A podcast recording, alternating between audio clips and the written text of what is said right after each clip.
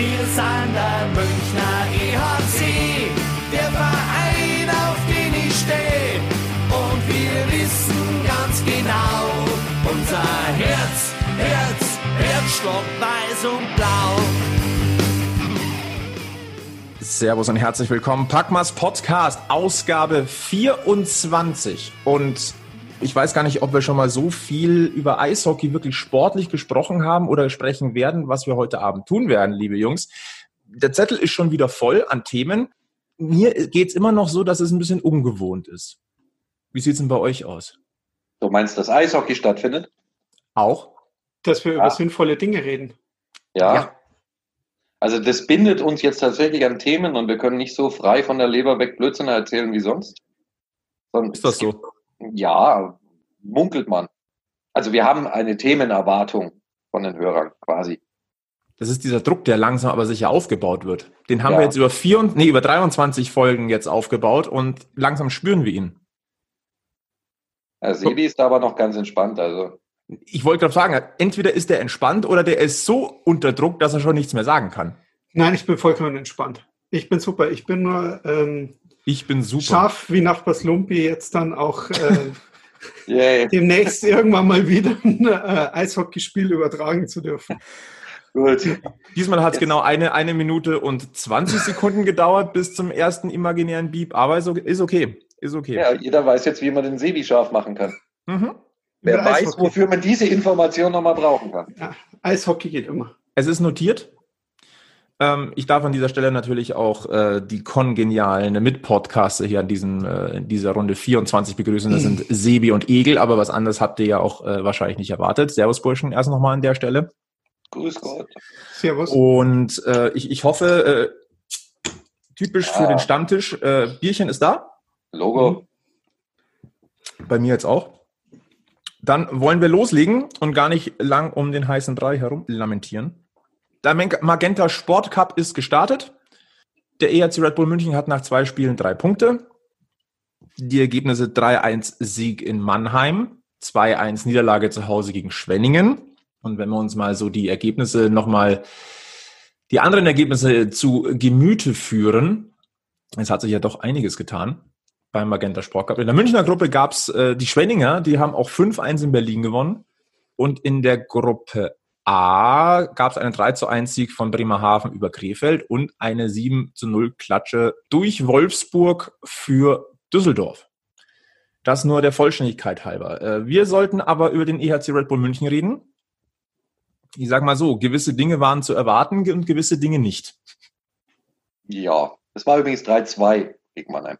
Entschuldigung, 3-2. Ja, ja, ähm, ich, ich, war, ich war schon wieder zu. Du hast ein Tor unterschlagen von äh, Sebis Lieblingsspieler. Ah ja. Ich wollte Sebi schützen.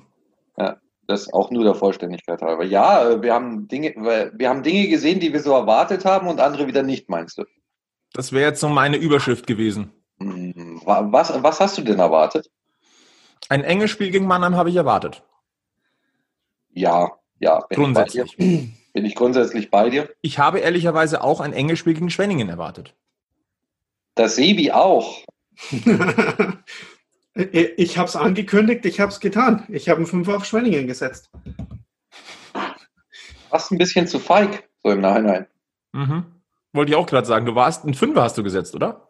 Ich habe im Podcast angekündigt, dass ich einen Fünfer drauf setze und deswegen habe ich auch einen Fünfer drauf gesetzt.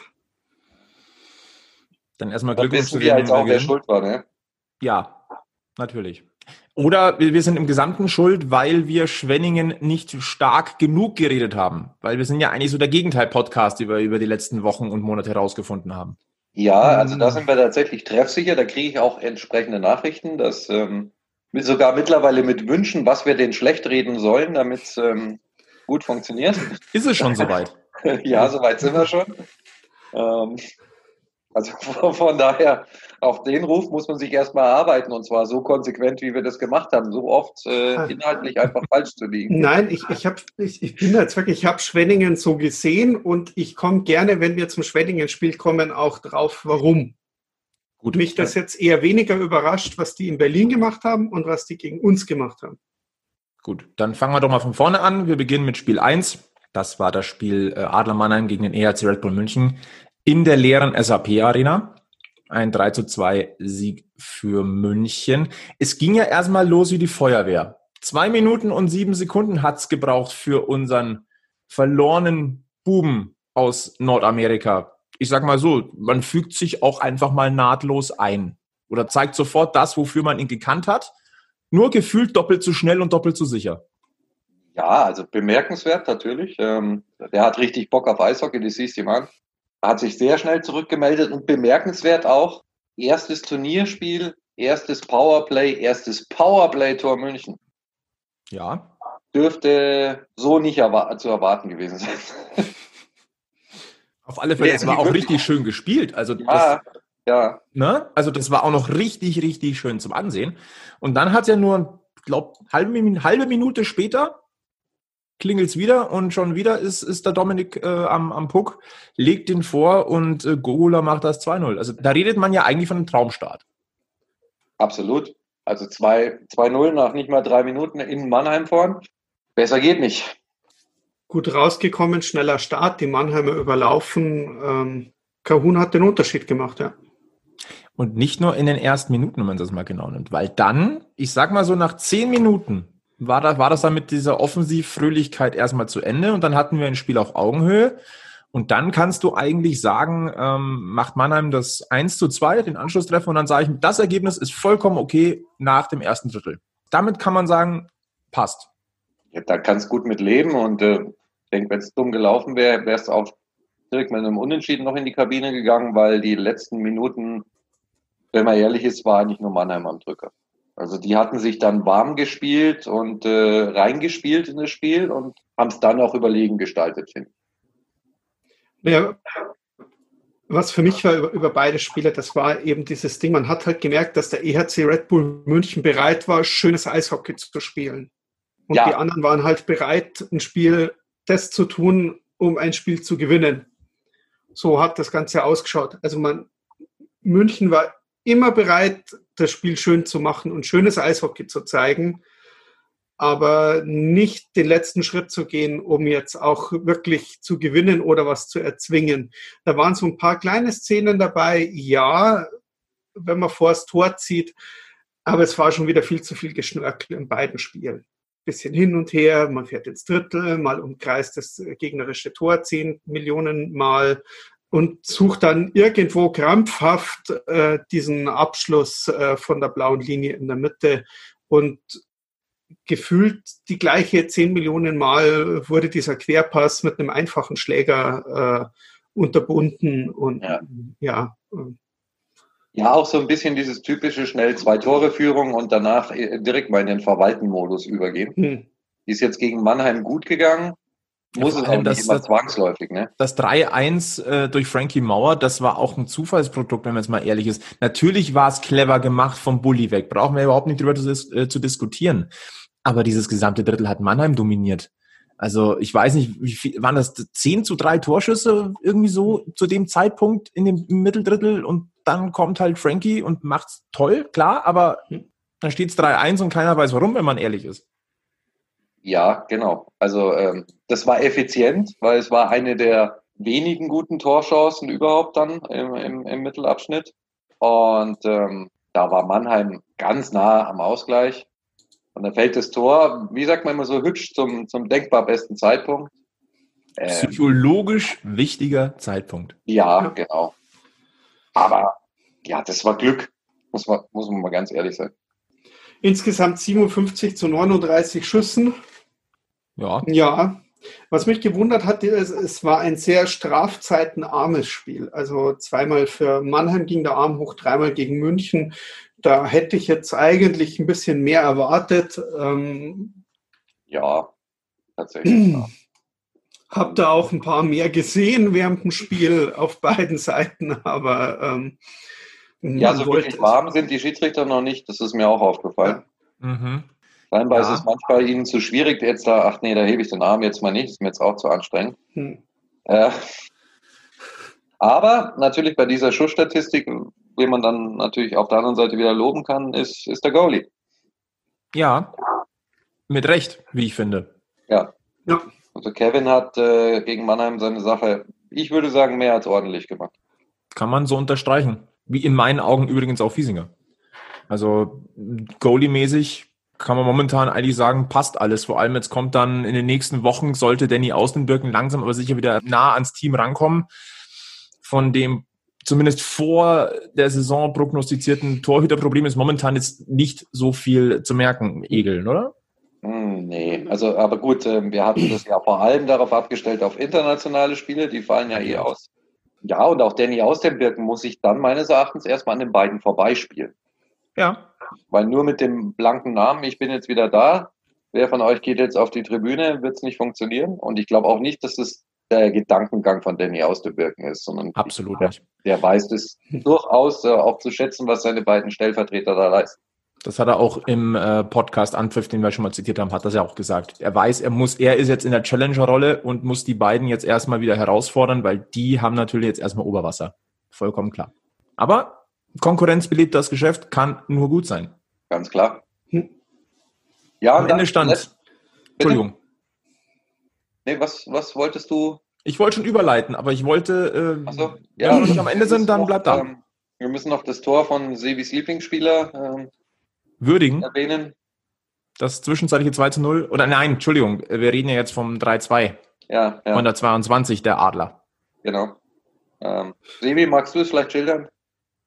Auch äh, Querpass, Schlagschuss, äh, rein ins Tor. Also ja, schöner One, genau, schöner One-Timer. Also, äh, ja, aber es ist genau das Gegentor mit Ansage. Also du weißt genau, oh, Überzahl, oh, die spielen so das Bulli, die spielen da den Pass quer und der nimmt von dort einen One-Timer.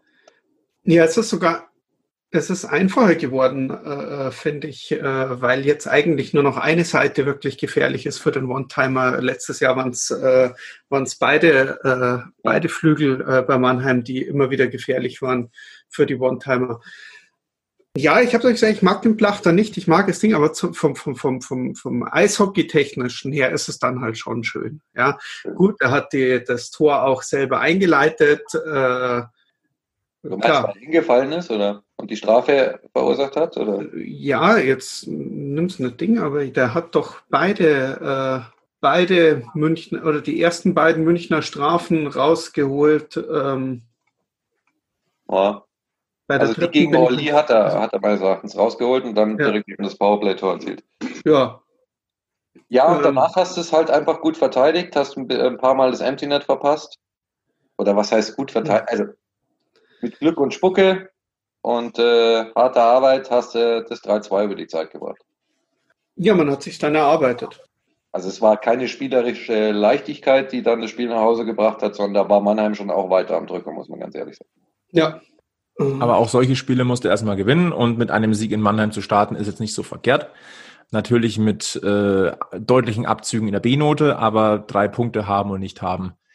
Fakt ist, ich glaube, wir waren alle drei sehr zufrieden nach dem ersten Spiel, was die Ausbeute angeht.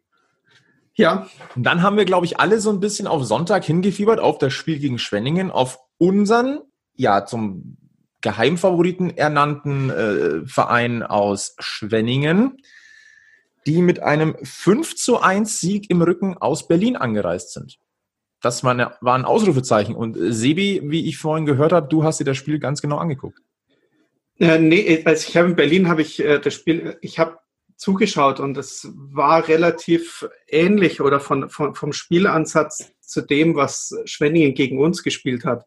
Im, im Fokus natürlich eine, eine herausragende Torhüterleistung, auf der anderen Seite extrem unangenehm zu spielen.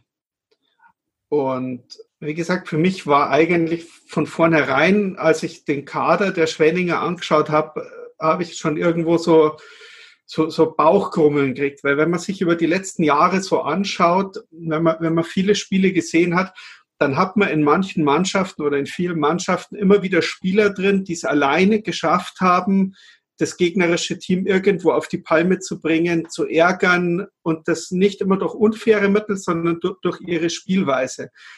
Und wer mir da wirklich als allererster Spieler in der DL damals wirklich so in, in der Position aufgefallen ist, ist ein Alex Weiß.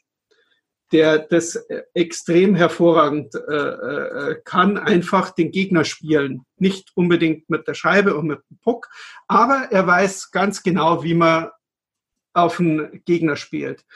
Und dann gibt's da noch welche und das ist zum Beispiel ein Travis Turnbull in der Liga, dann gibt's in der Liga noch einen Jamie McQueen, dann gibt's dazu noch einen Dylan Yeo und wenn man sich so die, eben dieses, dieses, dieses äh, Schwenninger äh, Mannschaft anschaut, dann haben die irgendwie wahrscheinlich durchaus oder, oder sehr offensichtlich mit dem Plan, sich genau diese Spieler aus der Liga zusammengeglaubt.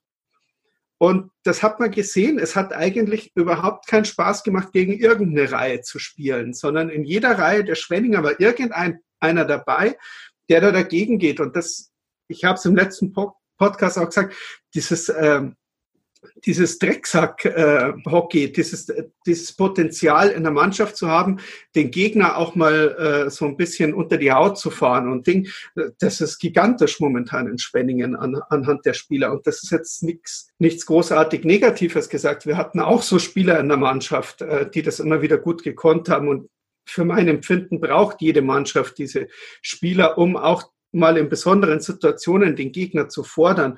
Und dann kommt halt auch noch dazu, dass die Schwenninger jetzt auch gegen Mannschaften wie Berlin gespielt haben oder uns. Und das wird auch gegen Mannheim wahrscheinlich nicht ganz viel anders ausschauen, wie die spielen.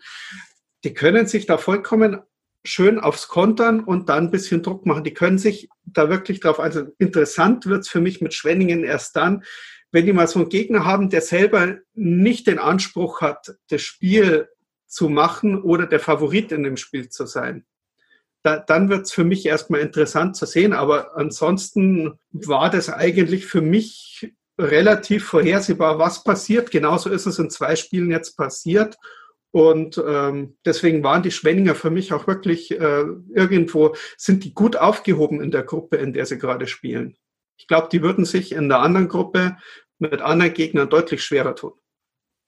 Vor allem eine gewisse also Schusseffizienz ist da. Entschuldigung, äh, wenn mhm. ich dir da kurz äh, reingrätsche. Wenn man mal guckt, äh, die, die Schussstatistik aus dem äh, Spiel am Sonntag. Schüsse aus Tor 48 zu 18. Für München wohlgemerkt. Ja, ähm, der Schwenninger Goalie hat in den beiden Spielen insgesamt, glaube ich, 75 Schüsse aufs Tor bekommen und hat 73 entschärft. Nee, das ist äh, so nicht richtig. Wie ist es richtig? Äh, richtig ist, dass äh, der äh, das erstmal Nein sagen und dann raussuchen. Ja, ja, ja nein, das rechtfertigen. Richtig, ah. Es ist ähm, durchaus anders, weil ähm, äh, gegen Berlin war Eriksson im Tor bei Schwenningen und äh, ah. Das heißt, Sie haben zwei von denen, die eine Fangquote um die 96, 97 Prozent haben. Richtig, genau. Das ist ja sehr beruhigend. Total. Also macht es ja gleich noch besser. Mhm. Nee, aber das liegt natürlich auch daran, das hat man, ähm, finde ich, in dem Spiel gegen uns auch deutlich gesehen, dass ähm, viele der Schüsse eigentlich nur aus Positionen erfolgen können, wo es nicht so wahnsinnig gefährlich wird, weil sie es schaffen, die Stürmer ganz gut weg vom Tor zu halten. Genau, deswegen war auch Redmond äh, im Schwenningen-Spiel mit neun Schüssen unser äh, der Spieler, der die meisten Schüsse aufs Tor abgegeben hat, überhaupt.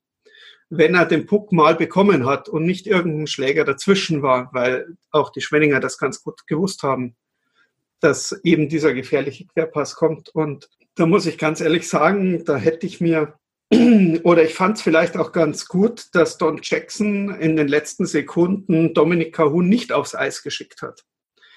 Weil für mich war das Gefühl im Mannheim-Spiel, er hat es ja auch durch, durch Punkte bestätigt und eben auch durch das Tor im Ding, dass sich die komplette Mannschaft irgendwie, ich meine, das sind gestandene Kerle und super DL-Spieler und Nationalspieler, aber da darfst du dich halt nicht einfach nur pur auf äh, deinen NHL-Spieler verlassen, der, ich sage jetzt mal in Anführungszeichen, auch nur Gastspieler ist, um das jetzt, jetzt mal aufzuwerten.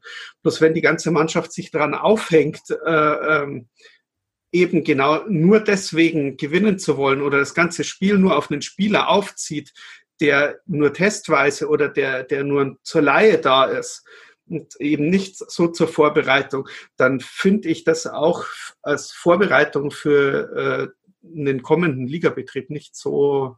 Ja, also man kann durchaus darüber diskutieren, ob das äh, Gastspiel von Dominik nicht auch einen Schaden hat. Also nicht nur einen Nutzen und das macht uns allen sicher Spaß und er, er macht das auch gut, sondern vielleicht auch einen, einen, negativen Aspekt, weil vielleicht der eine oder andere sich tatsächlich darauf ausruht und sagt, naja, komm, jetzt schicken wir diese Kahun-Reihe da aufs Eis und dann zaubert der einen raus oder hat irgendeine kreative Idee und dann klappt das schon. Ähm, ja, genau. War ja auch die einzige Reihe, die an in beiden Spielen überhaupt äh, Tore geliefert hat. Ähm, weil auch äh, das äh, Tor gegen Schwenningen wieder aus dieser Reihe entstanden ist. Ähm, Philipp auch mit ein Glück. Da muss man sogar sagen, ein bisschen Glück weil äh, das, was Dominik Cahun normalerweise nicht so oft passiert, dass ihm mal der Puck so ein bisschen vom Schläger rutscht.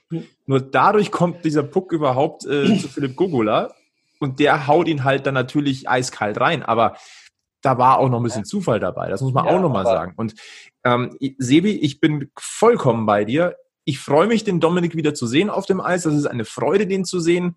Aber jetzt mit Blick auf eine anstehende DEL-Saison ist das nicht beruhigend. Nee, es kann, es kann nicht Sinn der Sache sein, dass der jetzt die Kohlen aus dem Feuer holt und punktet, weil irgendwo ist es, ist dieser Magenta Sport Cup auch eine Vorbereitung auf eine Saison. Zum Formieren ja. der Reihen, zum wirklich Zusammenspielen und bereit sein, wenn die Liga startet. Nee, ist nicht gut, wenn der sehen, an jedem ja Tor eingespielte Spieler dabei. Also die, die meisten sind ja noch aufeinander eingespielt. Und ähm, es ist halt einfach zu wenig, wenn in zwei Spielen im Prinzip eine Reihe mit Gastspielern, nenne ich es jetzt mal, was liefert. Und äh, aus den anderen drei Reihen kommt nichts Zählbares dabei rum. Ich glaube, dass das für alle unbefriedigend ist, weil ich meine, eine Reihe Parks, Vokes, Borg ist jetzt auch keine auf der Brennsuppen dahergeschwommene Spielerreihe, sondern sicher eine, Top, eine der Top-Reihen in der deutschen Eishockeyliga. Aber da kam halt jetzt in den ersten beiden Spielen nichts. Ähm, das wird sich sicher auch wieder ändern. Aber du darfst dich halt nur, nicht nur darauf verlassen, ja gut, dann muss halt der Kahun das machen. Nein, das wäre ein törichter Fehler. Äh, wer überraschenderweise für meinen Geschmack auch ein bisschen Probleme hatte, ist Zach Redmond in den ersten beiden Spielen. Wie habt ihr ihn denn gesehen? Ich fand, der war, der von der Souveränität und von der Spielfreude, die er so in den ersten Testspielen hatte, fand, war es nicht so viel zu sehen. Er hatte so ein bisschen das Gefühl, der versucht jetzt unbedingt zu erzwingen, dass er mit seinem Megaschuss, den er hat, dann jetzt auch mal eine Bude macht. Und äh, war aber in der Rückwärtsbewegung war so ein bisschen, ja, ich möchte fast sagen, schusselig. Ähm, ich finde aber, dass die ganze Mannschaft äh, extrem viele Fehlpässe gespielt hat und da extrem viel von der, von der Feinabstimmung und ähm, dem, den Laufwegen mhm. noch nicht wirklich gepasst hat. Obwohl es ja eingespielte Reihen zum Teil sind. Ähm, aber ich finde, gerade gegen Schwenningen war die Fehlpassquote schon relativ hoch.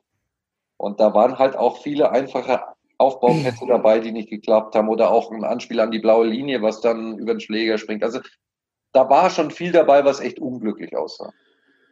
Ja, und einiges wirklich so überhastetes. Also ich sage jetzt mal, ja klar, du hast fast 70 Schüsse auf dieses Tor abgelassen und keiner und, und nur einer geht rein.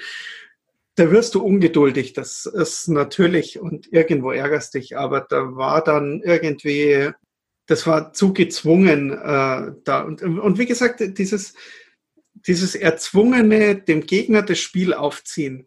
Man fährt ins Drittel rein, man schaut wieder mal ums Tor rum. Da war extrem wenig Zug zum Tor da. Also man darf ja durchaus mal versuchen, was ich sage jetzt mal Tischwenninger auch gemacht haben oder was auch Mannheim gegen uns gemacht hat, wenn man ins Drittel rein ist, muss der vierte, dritte, vierte, äh, äh, die, die dritte, vierte Puckberührung dann auch mal zum Tor gehen und nicht noch dreimal ums Tor rum und noch viermal. Und wenn man dreimal versucht hat, Zach Redmond an der blauen Linie anzuspielen, ja, dass das dann der letzte gegnerische Verteidiger auch schnallt, dass man jetzt genau diesen einen Spieler ins Spiel bringen will. Das, ja. Ganz ehrlich, ist, äh, man muss da auch da, Schwenningen, finde ich, kann man da auch mal loben, weil ähm, die spielen eigentlich ganz simples, geradliniges Eishockey. Die halten hinten die, die gegnerischen Stürmer möglichst außen, äh, machen den Slot da vernünftig zu und in der Vorwärtsbewegung ist es wieder, wie sagt, da spielt man zwei, drei kurze Pässe und dann kommt auch der Abschluss. ganz geradliniges Eishockey. Dem ist, glaube ich, am Ende auch völlig egal, ob das jetzt ein hübsches Tor war oder schön rauskombiniert. Hauptsache, das Ding schlägt hinten ein. Und ich glaube, das hat uns jetzt auch so ein bisschen gefehlt. Und es war tatsächlich zu kompliziert, zu verschnörkelt. Mir ist klar, dass man Dinge ausprobiert und Spielzüge ausprobiert. Alles wunderbar.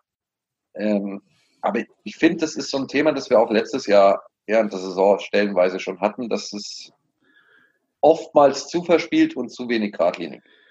Ja, vor allem, wenn du halt dann Teams hast, die auch eher ans Verteidigen denken wie ans Stürmen. Da setzt du halt auch keinen Frankie Mauer schnell auf der Außenbahn ein. Da schickst du keinen Trevor Parks und da schickst du auch keinen Gogula.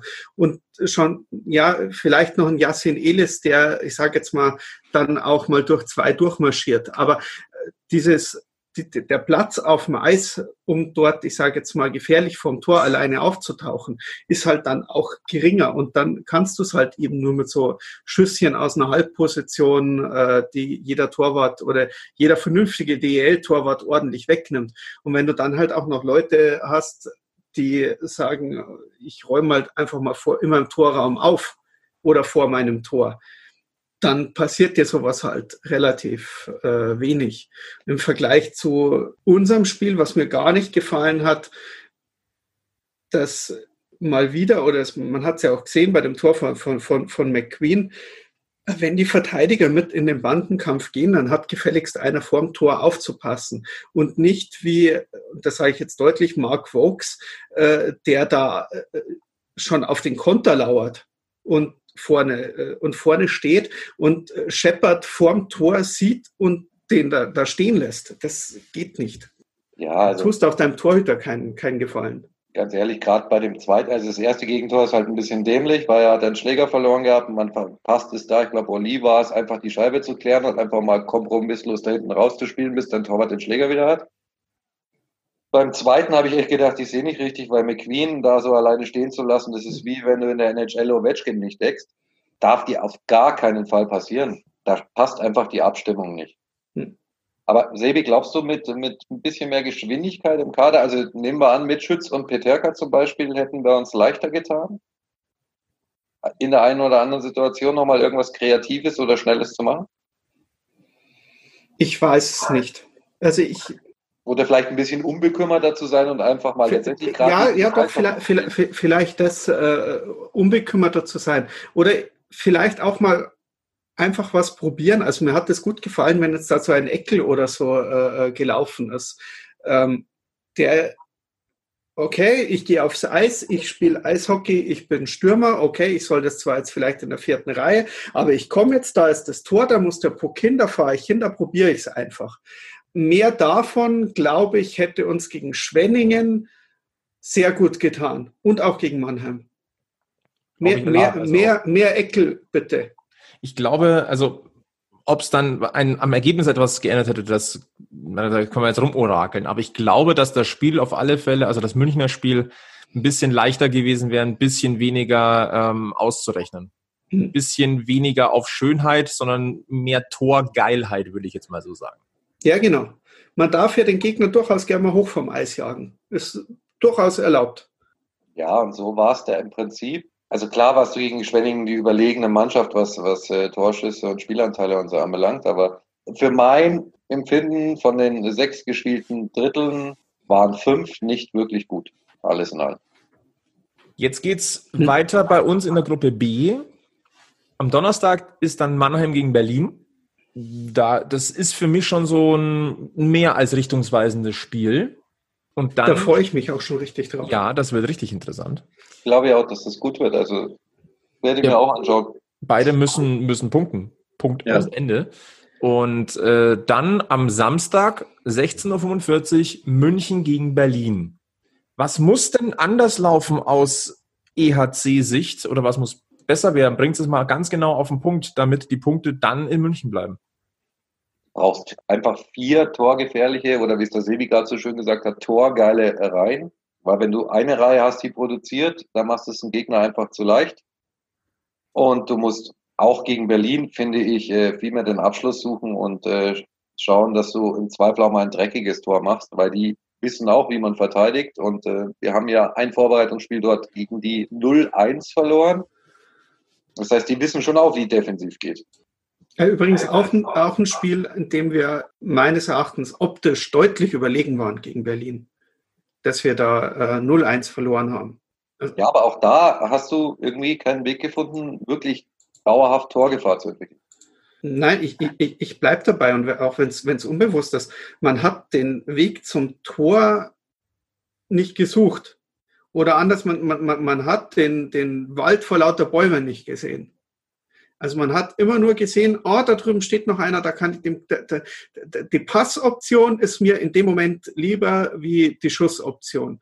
Und das geht dann fünfmal ums Tor rum, weil natürlich die Verteidiger innen drin alles schön nach außen halten und die Passoption ist immer schöner gewesen wie die, äh, ich probiere es jetzt mal und ja. äh, schau dabei vielleicht doof aus. Oder der andere könnte doch vielleicht noch einen Zentimeter mehr sehen und oder nicht. Ähm, und das alles ja. ja, muss man jetzt auch sagen, ne?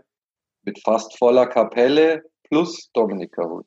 Also im Prinzip spielst du ja mit dem Kader, den du jetzt hast, außer dass Kahut irgendwann weg ist und dann vielleicht Roy dafür spielt und Fragezeichen Schütz Peterka. Genau, aber was ich sage jetzt meinem normalen Spiel, ich meine, Schütz Peterka jetzt mal ernsthaft, wenn wir Dezember erst anfangen, dann kommt ein Peterka erst einmal nicht zurück.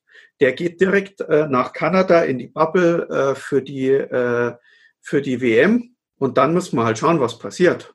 Also kommt er nochmal zurück, fängt dann die NHL an irgendwann im Februar und er, er darf äh, direkt kommen. Weiß ja. er nicht. Aber du spielst mit der Mannschaft nur, dass anstatt Kahun Roy auf dem Eis steht. Zum Starten muss man davon ausgehen. Ja. Ja. Und da sehen wir noch ein bisschen Luft nach oben. Ja, aber ich glaube, da sieht auch die Mannschaft selbst noch ein bisschen Luft nach oben. Ja, das Einzige, was wirklich zu bemängeln ist, ist der fehlende Torhunger oder der fehlende Torabschluss.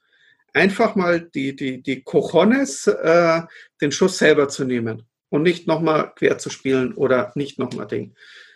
Ich meine, wir haben, wir haben ja gute Leute, die sich auch mal in den Slot stellen und äh, versuchen, die Rebounds zu holen oder sich zu erarbeiten. Wenn du Parks vorne reinstellst, ein Hager kann reingehen, die, die, die Reihe ist ja Ding, wenn du, wenn du die drei wieder miteinander spielen lässt, da kann einer von dreien, entweder schickst den Elis rein, den Hager oder den Gokula, äh, das ist vollkommen egal, wer da vorne drin steht. Äh, der Rebound äh, ist, äh, ich sage jetzt mal, äh, durchaus machbar. Ja, man mehr darf jetzt auch nicht alles super pessimistisch sehen, weil es sind Nein. am Ende des Tages ja. nur Kleinigkeiten, genau. die halt nicht optimal gelaufen sind. Aber genau. es ist gut, dass sie jetzt auffallen und nicht dann, wenn schon okay. zehn Saisonspiele gespielt sind. Also von dem her, das muss man schon auch realistisch sehen. Also nochmal, am Donnerstag Mannheim gegen Berlin, am Samstag München gegen Berlin und am Sonntag Mannheim gegen Schwenningen. Und das wird auch richtig interessant. Und dann, darüber sprechen wir dann in Podcast Folge 25 und zwar sehr genau. Wir werden das verfolgen.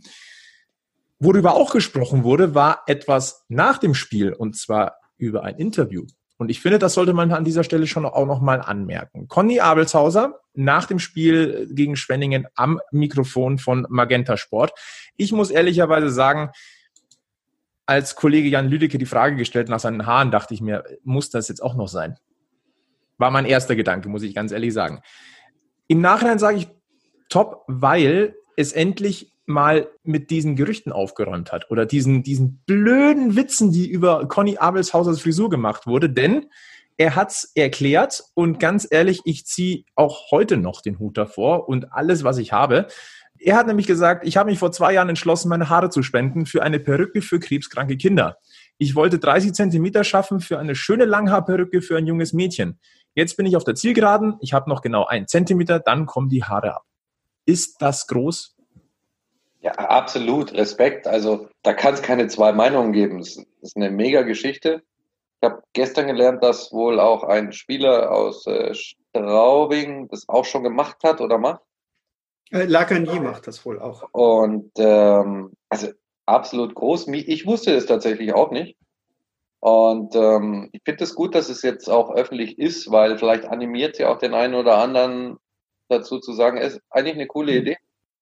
Also ich, mir war es bekannt, ich weiß das, glaube ich, seit letztes Jahr im Dezember oder so war das schon mal irgendwo ein Thema. Da war es jetzt vielleicht optisch noch nicht so auffallend, dass so viele Leute drüber gesprochen haben. Deswegen war das jetzt vielleicht äh, damals eine kleinere Geschichte. Jetzt natürlich ist es ähm, unübersehbar, wenn er durchs, durch, durch die Halle weht.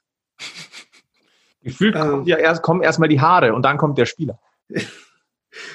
ja, also so schlecht schaut es doch gar nicht aus.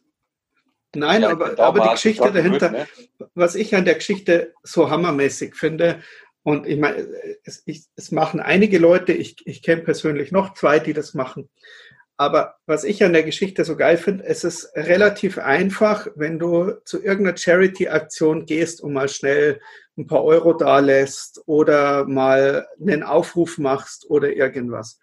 Und dann gibt es halt Leute, ich meine, Conny macht ja auch schon Ewigkeiten für äh, die, Movember-Bewegung äh, äh, mit, seinen, mit, mit Bart und eben auch sein Äußerliches wirklich, ich sage es jetzt mal, zur Verfügung zu stellen für eine gute Sache.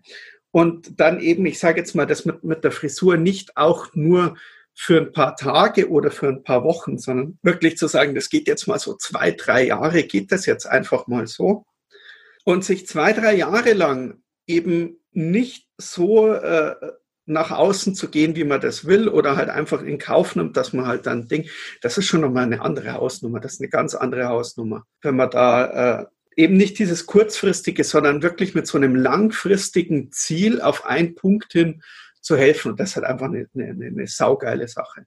Das und das auch ohne dann irgendwie monatlichen Update zu schreiben, ha, wieder ein halber Zentimeter geschafft für das krebskranke Kind, sondern genau. eigentlich stillschweigend.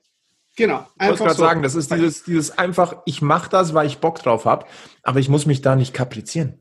Ich genau. muss mich da halt nicht darstellen. Und Conny hat durchaus auch eine gewisse Reichweite mittlerweile in den sozialen Netzwerken. Also er könnte das, aber das ist er ja nicht.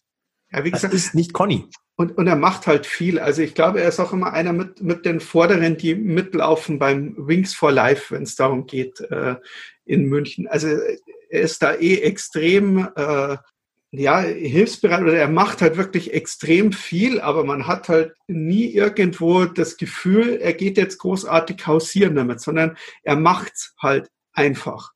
Und äh, das ist halt einfach saugeile Nummer. Genauso wie ich sage jetzt mal äh, die, die Geschichte äh, jetzt hier äh, um, um, den, äh, um den Christian, die wir die letzte Woche so auch irgendwo so mitbekommen haben, dass da wirklich viel ums Team im Verein rum gemacht wird, was dann aber nicht, ich sage jetzt mal, es lässt sich natürlich alles sehr gut nach außen verkaufen und es würde sich sehr gut image-technisch verkaufen lassen. Aber es machen die Spieler nicht und das macht der Verein nicht, nicht, nicht offiziell. Und das finde ich einfach nochmal eine Nummer, eine Nummer obendrauf, äh, was das schöner macht, finde ich. Eine sehr bewegende Geschichte über den kleinen Christian, neun Jahre alt, äh, der eine körperliche Behinderung hat, der ähm, es wirklich auch nicht leicht hat, äh, schwere Erkrankungen hat.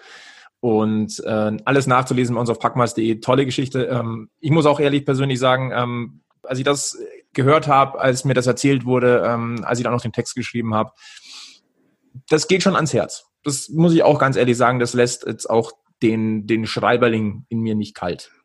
Wirklich schön. Ja, also ich finde das einfach total toll zu sehen, dass da viel an, ich sag mal, Charity auch läuft und ähm, im Hintergrund läuft. Und ich glaube, dass da noch viel, viel mehr läuft, was, was man gar nicht so mitkriegt. Und ich unterstelle auch mal, dass das tatsächlich auch fliegenübergreifend so ist. Also glaube, dass es bei den anderen Teams auch äh, passiert und stattfindet. Und ich finde es immer wieder schön zu sehen, dass äh, die Eishockey-Familie da doch bereit ist, auch was zurückzugeben. Kann man nur so stehen lassen. Äh, um nochmal einen kurzen ähm, Schwenker zu Conny Abelshauser zu machen, bevor wir zu unserem letzten Thema heute kommen. Ähm, ist euch auch aufgefallen, äh, wie viele Entschuldigungsposts im Netz ist, äh, äh, zu finden gab über, oh, ich habe Witze über Connys Frisur gemacht, über den Abelshauser, ich nehme alles zurück, starker Bursche. Ja, das ist auch groß, weil du müsstest dich jetzt nicht öffentlich hinstellen und sagen, ach, ich habe Witze über den gemacht. Und wenn die Leute dann wirklich, weil sie ein Bedürfnis ist, zu sagen, okay, ich ziehe alles zurück, dann muss ich auch sagen, gut. Mhm. Musst auch erstmal im Kreuz haben zu sagen, okay, da habe ich blöd dahergeredet, tut mir leid. Genau. Und äh, dazu äh, äh, wollen wir auch nochmal erwähnen, Anfang des Jahres, äh, wenn wir jetzt bei den Münchner Spielern noch ein bisschen bleiben wollen, äh, Dominik Kahun mit seiner Aktion fürs Münchner Kinderhospiz. Auch eine sehr ich- großartige Aktion. Genau.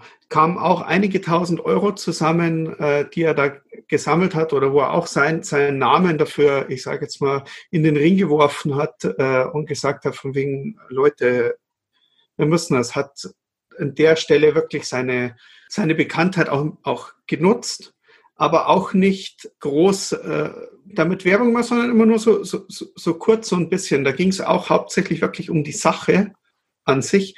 Und das sind halt einfach super schöne Sachen insgesamt. Da bin ich äh, großer Fan davon und äh, lese das auch bei anderen Teams auch immer wieder ganz gerne, wenn dort irgendwo was passiert oder gemacht wird. Äh, ganz klasse.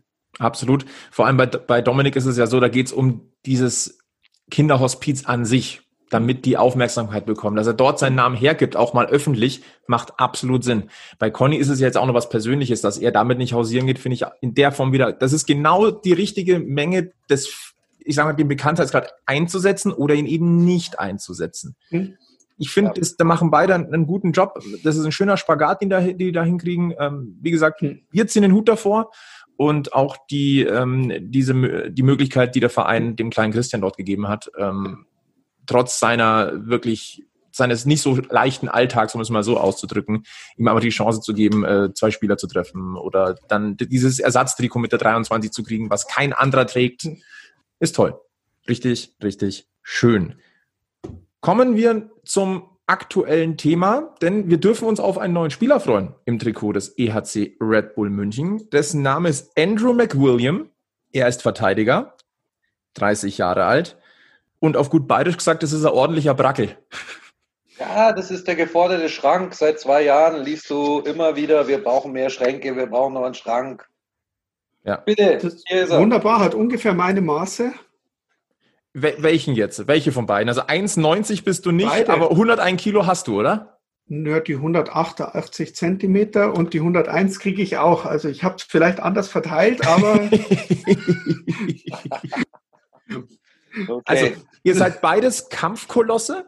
richtig. Nur Ja. er kommt mit Muskeln und du kommst mit Schwungmasse. Ja, es ist auch Muskel, ähm, hart Mhm. trainiert und Ja, er hat halt ein Sixpack und du hast ein One-Pack. ja, darunter ist auch ein Sixpack, das mehrere. Das Sixpack, was du gerne hast, ist flüssig und hat, hat Hopfen in sich. Ja, genau. Na, kommen wir mal wieder zum Sportlichen. Also, Andrew McWilliam. Der Kerl ist ganz interessant. Ich habe das mal rausgeschrieben. Also, seine Mutter ist Australierin. Er ist Kanadier.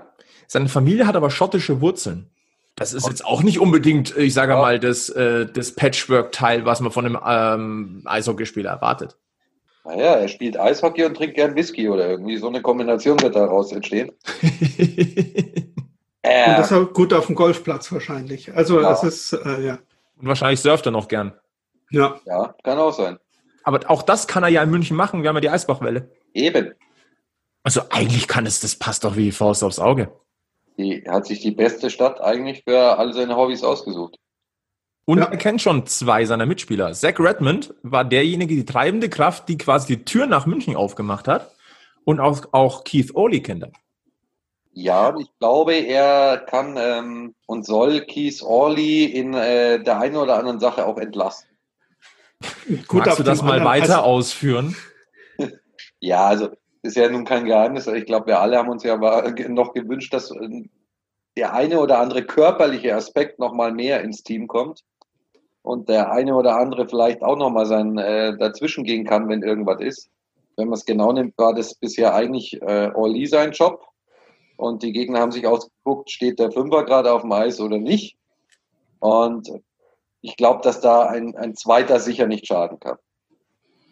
Richtig, und man hat ja gelesen, dass äh, der EHC ja schon, schon ein bisschen interessiert war an ihm und er ist jetzt ja auch nicht fest verpflichtet, sondern der Magenta Sport Cup wird jetzt genutzt, um ihn zu sichten. Er darf jetzt also vorspielen, so, so ein klassisches Tryout. Äh, Ding, äh, wo sich beide mal beschnuppern können und anschauen können, so eher ein Praktikum wie, ein, äh, wie eine direkte feste Verpflichtung.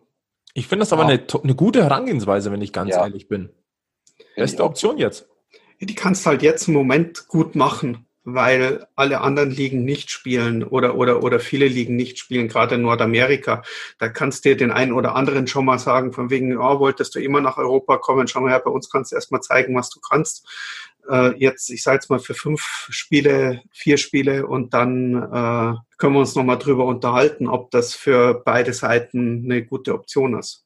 Ja, der kommt ja wohl auch mit bester Empfehlung von Metz Maybe, der die Organisation ja auch gut kennt und äh, wahrscheinlich dann auch den jungen Mann ganz gut kennt. Und ähm, also ich hoffe einfach mal, dass das äh, eine gute Kombination wird und wir den dann auch langfristig sehen. Ich darf an der Stelle vielleicht an, auf das Interview von der Abendzeitung mit, ähm, mit Andrew McWilliam verweisen. Er sagt da ein paar ganz nette Sachen, also so einen ersten Eindruck zu gewinnen. Und äh, hier diese kleine Stelle, wunderschön. Ich habe keine Angst davor, ein Statement zu setzen, mich schützend vor meine Teamkameraden zu stellen. Ich suche die Kämpfe nicht, aber ich habe auch keine Angst davor. Das ist eigentlich genau das, was wir seit, keine Ahnung, seit Folge 1 immer mal wieder so einfließen lassen. Wir hätten ganz gerne mal wieder ein Raubein. Ja, und den ja. zweiten Verteidiger außer Orly, der schafft, auch mal einen gegnerischen Stürmer aus dem Slot zu holen. Und kleine Anmerkung dann noch, weil du gerade Keith Oli nochmal ähm, ins Spiel gebracht hast. Zitat Andrew McWilliam, ich kenne Keith, ich denke, er und ich sind Brüder im Geiste. Okay. Ich glaube, damit äh, ist einiges über die Spielweise schon mal vorhergesagt. Ja. Und dazu ist er auch noch gut, der Spitzel eben von Metz Maybe, dessen Spielweise wir auch noch kennen. Also wenn er da irgendwo... Wenn er sich irgendwo zwischen Orly und Maybe einreihen kann, glaube ich, äh, werden wir auch länger als über den Magenta Cup hinaus Spaß mit ihm haben. Ja. Das traue ich mir wetten. Ich bin nur gespannt, wie viel Pinizotto in ihm steckt. Ja, da kann man jetzt geteilter Meinung sein, ob man sich da wünscht, dass viel Pinizotto drinsteckt oder wenig Pinizotto drin. Es kommt, glaube ich, darauf an. Ich sage mal so, die technischen Fertigkeiten eines Raubeins Pinizotto, da ist er ja über jeden Zweifel erhaben gewesen. Ja. Über disziplinarische Geschichten, über hartes Spiel können wir auch reden. Wir können auch mal über einen Faustkampf reden. Wenn es aber ums Zwischenmenschliche auf dem Eis geht, also das richtige Drecksackverhalten, da muss ich dann wiederum sagen, muss, muss jetzt nicht die volle Prise Pinizotto dabei sein. Aber das werden wir rausfinden. Nee, also auch da kann man geteilter Meinung sein. Aber ähm, bisschen mehr Aggressiv-Liedertum tut uns vielleicht ganz gut. Hm. Und ich glaube einfach, das ist halt auch ein erfahrener Spieler und wir haben ja halt auch den einen oder anderen jungen Verteidiger, und auch der kann dem einen oder anderen jungen Verteidiger dann nochmal ein bisschen was beibringen. Ja, doch, aber ich, möchte schon auch vom Verhalten so ein bisschen Pinizotto wieder zurück. So ein bisschen nach dem Tor die Laola-Welle im Gegner-Fanblock starten. Oder nach einem, nach, einem, nach einem gelungenen Tor einfach mal äh, an der gegnerischen Bank vorbeifahren und die Finger tanzen lassen. es ist äh, einfach ja, mal so ein bisschen wieder, bisschen wieder Würze reinbringen. So gibt es aber nicht nochmal. Nee. Das, also ich weiß nicht, wie. Ja, doch, das, das, war schon ein ganz spezieller Mensch. Nein, wir hatten O'Connor ja vorher auch schon, den kannten wir ja auch. Und äh, doch so Spieler gibt's. Ich, ja, irgendwie wollen die, die Clubs diese Spieler eben nicht mehr haben, aber gerade so für die, um ich sage jetzt mal so eine, so eine, so eine Doppel-Doppel-Runden 52 Spielesaison. Da brauchst halt zwischendurch ein paar Geschichten. Da reicht's dir nicht, wenn jedes Spiel gleich abläuft und in jedem Spiel die gleichen Sachen passieren und in jedem nicht, sondern da braucht es halt schon so ein paar Sachen, dass du mal reingehst und sagst, boah, was wird denn der heute machen? Oder vielleicht ist ja auch noch ein zweiter dabei, was wird der denn heute machen? Oder wenn du halt so, so Geschichten hast wie damals, wo, wo man gesehen hat, okay, O'Connor und Pinisotto auf einmal treffen sie jetzt in einem Spiel wirklich beieinander, da hat, da gab es doch eine Woche vorher schon überhaupt kein anderes. Das war doch eigentlich ja. vollkommen, vollkommen egal, wie dieses Spiel ausgeht. Ja. Es, es, ist, es, ist, es, ist, vollkommen egal, aber jeder hat sich einfach nur darauf gefreut, dass die beiden sich irgendwo auf dem Eis über den Weg laufen und die beiden haben sich auch gefreut. Und es ist. Natürlich ist es und, gut. Und solche Geschichten brauchst. Und das, das macht eben den Unterschied aus, finde ich, ob du jetzt so eine relativ langweilige Saison vor dir hast bei der du wirklich das Gefühl hast, okay, Spieltag 30 ist wie Spieltag 5 und eigentlich fahren da nur die Gegner in anderen Farben übers Eis. Und nein, du brauchst Geschichten. Und um Geschichten zu erzählen, brauchst meiner Meinung nach auch äh, die Charaktere, um da mitzuspielen. Ja, natürlich. Da, da können unin, äh, Dinge entstehen, die du halt nicht vergisst, so wie Danny Bohr damals auch, als er in Wolfsburg auf die Spielerbank der Wolfsburger äh, springt, um Ja, die halbe Wolfsburger Mannschaft aufs Eis zu zehren. Ähm, ja, Oder ein David Leggio, der einfach mal sein Tor umschmeißt. ja, oder zum Goalie-Fight in den Playoffs in Straubing Richtung Mittellinie fährt. ja. Aber genau aber solche das sind so Nummern Sachen, brauchst ja, über die redet man noch. Ja, Über die redet man noch. Und wenn mich jetzt einer fragt, hey, was sind denn die geilen Momente beim Eishockey? Klar sind das die Meisterschaften, aber das ist garantiert nicht der 5 zu 2 Sieg gegen Schwenningen von vor drei Jahren. Klar, der war auch schön und man hat, man hat gefeiert und man, man hat Dinge, aber es sind nicht die Geschichten, die das Salz in der Suppe machen für mich. Welcher Straubinger Torwart, wenn du heute die Leute fragst, an welchen Straubinger Torwart kannst du dich erinnern, dann werden sehr viele sagen Babe Rust. Ja, Und das nicht wegen seiner Glanztaten. Ist einfach so.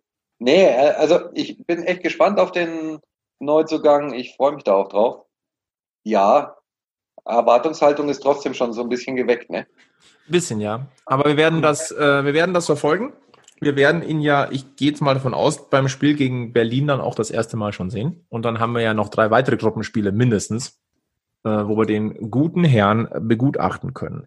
Bevor wir äh, das Siegel machen auf Podcast Folge 24, ähm, ist, würde ich gerne ein, ein kleines Thema noch kurz anschneiden und eure Meinung würde, würde mich dazu brennend interessieren. Es ist ja immer noch ähm, in der Diskussion, ob die DEL 2021 ähm, in einer Nord- und Südstaffel spielt. Die würde folgendermaßen aussehen, höchstwahrscheinlich, weil es ließe sich ein wunderbarer Schnitt durch die Deutschlandkarte machen. Nordstaffel würde bestehen aus Bremerhaven, Berlin, Wolfsburg, Iserlohn, Krefeld, Düsseldorf und Köln. Und die Südstaffel dann mit München zusammen mit Mannheim, Nürnberg, Straubing, Ingolstadt, Augsburg und Schwenningen. Frage eins: Was würdet ihr von dieser Teilung halten? Punkt zwei: Wie attraktiv findet ihr das? Und wie sinnvoll? Es kommt das darauf an, wie, wie du es dann ausgestaltest. Also spielst du wirklich nur innerhalb deiner Staffel oder spielst du zumindest auch gegen jeden aus der Nordstaffel dann auch ein oder zwei Spiele? Keine Ahnung. Also ich Ähm. würde es mal einfach ins, ins, ins, äh, ins Blaue reden, dass du die Vorrunde auf alle Fälle unter dir bleibst. Also dass dann die Süd Nordstaffel nur Nordstaffel spielt, Südstaffel nur Südstaffel und dann geht's in die Verzahnungsrunde Richtung Meisterschaft. Dann würde ich mal behaupten, dass äh, Süd eindeutig stärker ist. Ja, so ein Konstrukt hatten wir, glaube ich, in der Oberliga damals schon. Das war irgendwie so. oh. Du hast ja heute noch Nord und Süd. Äh, Ja, ja, aber mit diesen übergreifenden Spielern, glaube ich, hast du einmal gegen einen aus der Nord gespielt und äh, am Schluss hast du noch eine Verzahnungsrunde extra und ne, Hauptsache es wird wieder Eishockey gespielt und da muss ich jetzt sagen, ob ich jetzt, wenn ich eh nicht reisen darf, dann muss ich auch nicht nach Krefeld, dann muss ich nicht nach Bremerhaven, dann muss ich nicht nach Düsseldorf. also kein Schabernack treiben dieses Jahr, diese Saison. Ja, wenn der Laden eh zu hat oder nicht aufmachen darf. Ja, wenn wenn's in die, wenn sie die Verzahnungsrunde Richtung Playoffs geht, Dann dann, ist auch wieder auf und dann wird Schabernack getrieben. Auch Sie, Herr Strasser. Ja, der Herr Weiß wäre wär wahrscheinlich auch ganz gern mal dabei, Was? wie es ausgeht. Hallo. Nein, ja, Wir haben doch nein, mittlerweile nein, gute Kontakte da nach oben. Also da möchte Ja, ich Nein, auch nein, vorbeischauen. also für mich, da bin ich ganz ehrlich, da rede ich nächste Saison wieder drüber. Wenn es mal nach geht, nach Berlin zu fahren oder so, dann Oh, du und dein Berlin schon wieder. Eieieiei. Nee, aber ja, grundsätzlich würde ich sagen, ist äh, Süd dann tendenziell sportlich stärker. Du hast drei der vier CHL-Teams in Süd. Super starke Schwenninger in Süd. Der, Ja, ko- der kommende Magenta Sportcup-Sieger und äh, Meisterschaftsanwärter Schwenningen. aber grundsätzlich glaube ich, dass die äh, in der jetzigen Situation die Teilung Sinn macht. Äh, einfach auch um Reisekosten und, und Wege zu sparen. Und ähm, wie der Sebi schon sagt, du Hauptsache die Saison findet statt. Und vielleicht ist es ja sogar ein Konzept, das äh, sich bewährt oder was alle cool finden und wo man sagt, okay, man kann vielleicht auch in Zukunft mal über die Struktur der Liga nachdenken und es tatsächlich so machen, dass du in verschiedenen Staffeln spielst und dann vielleicht nur zweimal gegen den Nordteam. Was auch immer. Irgendwas muss ja ohnehin passieren für die äh, Zukunft der deutschen Eishockey-Liga. Ich wollte gerade sagen, Das also, ist ja einer der Ansätze. ich wollte gerade sagen, eigentlich musst du jeden, jeden Gedankengang oder jede Idee zumindest mal ernsthaft in Erwägung ziehen. Die um Frage ist halt, auf, äh, willst, wo will die DEL hin?